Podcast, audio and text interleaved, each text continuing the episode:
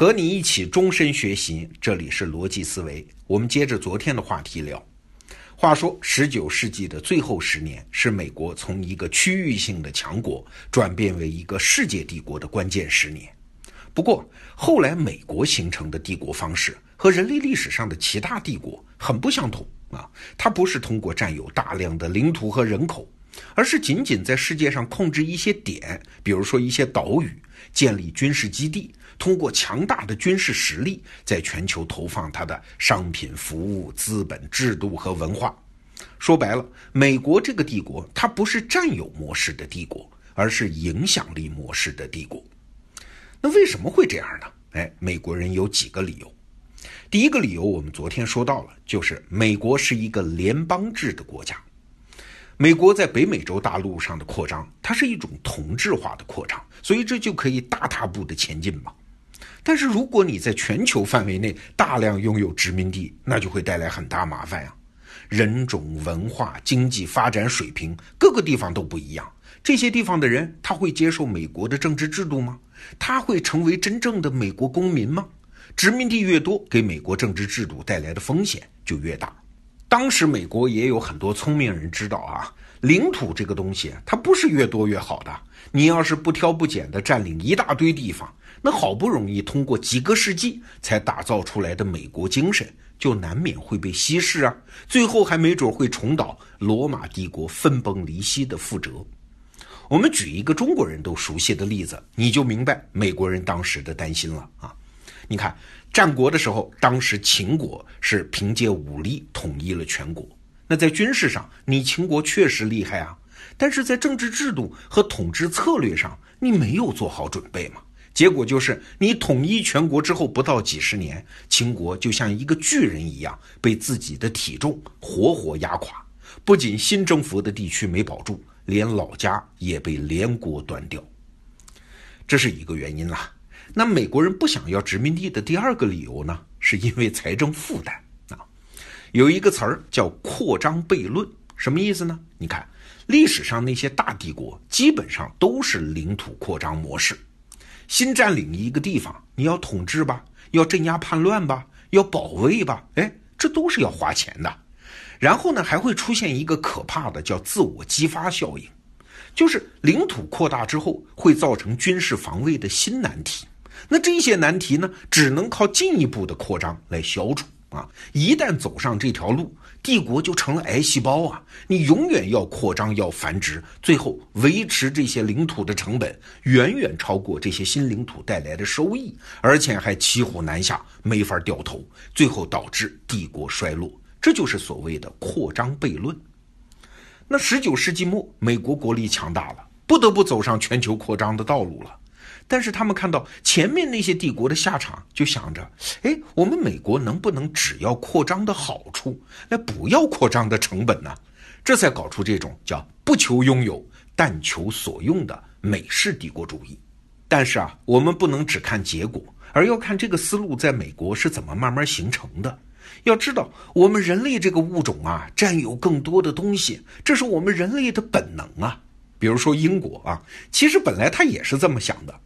十九世纪初的时候呢，大英帝国的思路也是，我们只占有港口、岛屿和沿海地区，然后通过海军和商船把这些点给连起来，有钱赚、有生意做就可以了吗？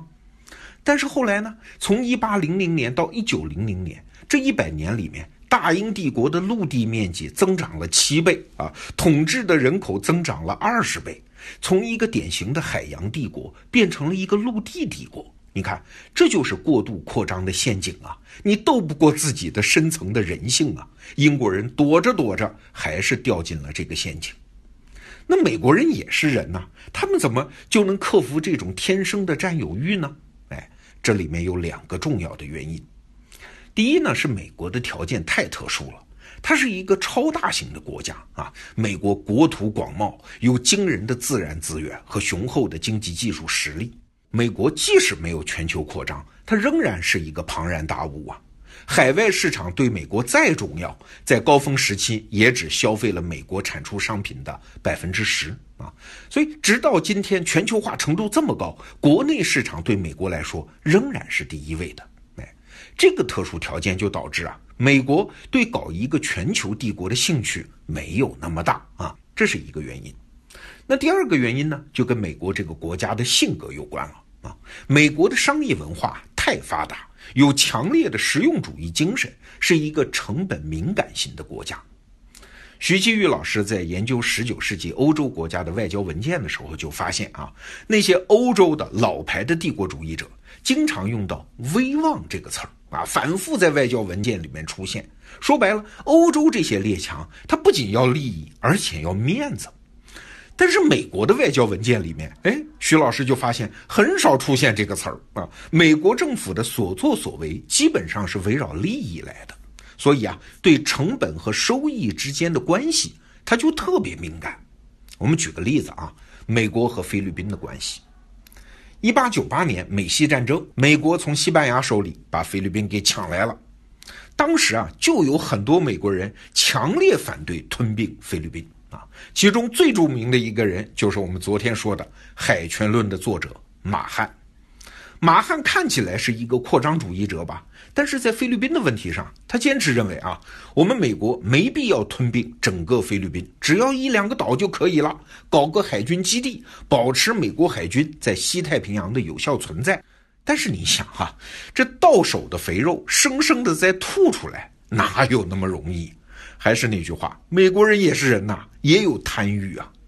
尤其是当时的美国总统叫麦金莱啊，他动用了全部的政治资源，拼命说服美国的参议院啊，最后还是通过了吞并菲律宾的法案。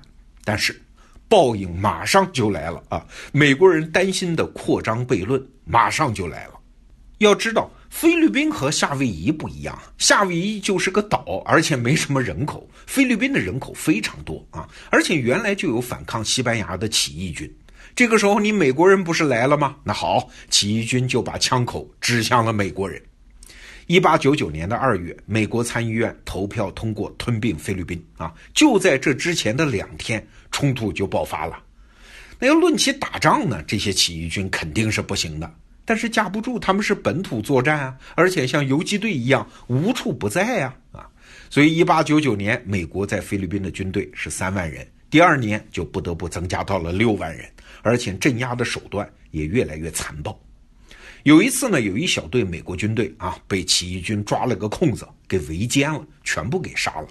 那一位美国将军就居然下令处死了当地所有十岁以上的男人。这个消息传回国内。美国人算是明白了，殖民地这个游戏一点儿也不好玩啊，所以朝野上下迅速达成了共识，还是要搞那种不求拥有，但求所用的扩张模式啊。当时啊，还有一件和中国有关的事儿，就是一八九九年美国在中国提出的门户开放政策。当时是甲午战争之后嘛，西方列强已经看出来了，中国的清朝那是烂透了呀。那还有什么必要保持中国的领土完整呢？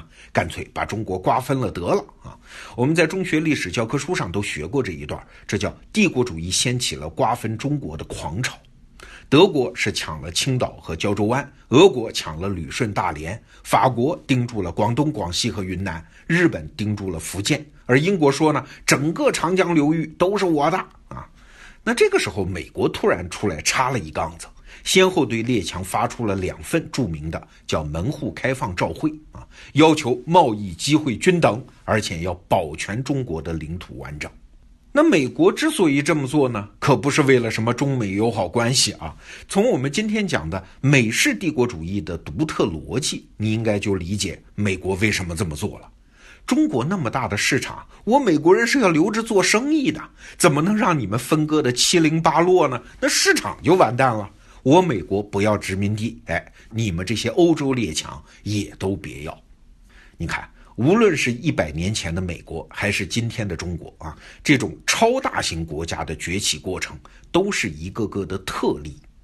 我们今天说这个话题，不能说美国当年的经验对今天的中国仍然有用，但是啊，正如徐其玉老师说的，像制度啊、成本呐、战略啊这些反复出现的规律性的要素。可能永远值得我们思考，也永远没有止境。好，今天的节目就到这儿。徐其玉《帝国定型》这本书在得到 APP 里已经上架，你可以在首页搜索到它。明天见。